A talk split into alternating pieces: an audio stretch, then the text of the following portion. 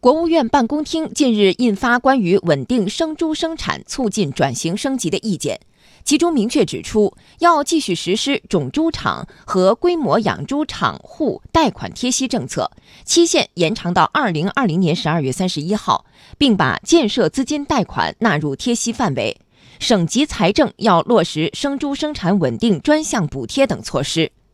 与此同时，银行业金融机构要积极支持生猪产业发展，不得对养猪场户和屠宰加工企业盲目限贷、抽贷、断贷。